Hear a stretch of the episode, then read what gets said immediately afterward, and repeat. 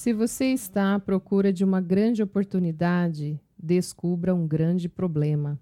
Martinho Lutero. Olá, aqui é Edna Lacerda falando e eu queria dividir com você nos próximos minutos uma breve reflexão sobre propósito. Vamos lá?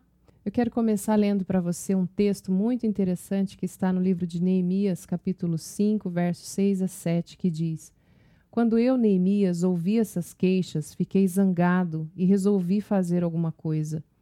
Repreendi as autoridades do povo e os oficiais e disse: Vocês estão explorando os seus irmãos.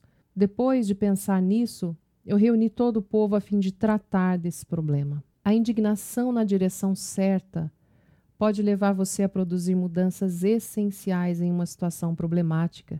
Aquilo que incomoda você pode ser o sinal da sua força, daquilo que te conduzirá firmemente para o ambiente da transformação e não mais para o universo conhecido da, da murmuração e frustração.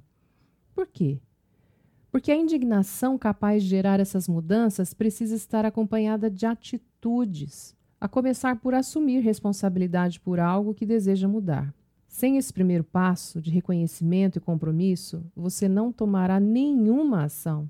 Ao saber notícias da situação em que viviam seus irmãos, os judeus, Neemias teve que lidar com a questão e buscou a Deus, teve o discernimento de Deus de que ele o levantara para tirar o povo daquelas condições, que eram de desprezo, de miséria, a devastação da cidade e dos muros.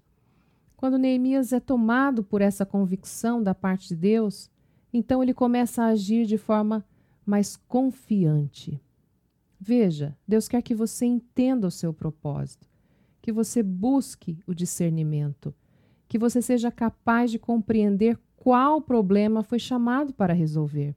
Eu gosto muito de uma frase do escritor Mike Murdock que diz assim: O que você odeia revela aquilo para o qual você foi criado para corrigir. Se você ama a justiça e o bem-estar como Neemias, você combaterá as injustiças mesmo as que estão sendo praticadas dentro do seu próprio convívio, do seu povo.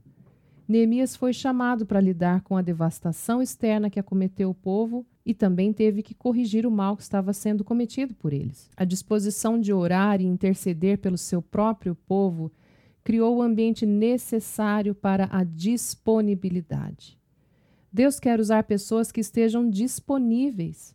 Lembre-se, você pode ser um agente de mudanças e resposta para o problema de alguém.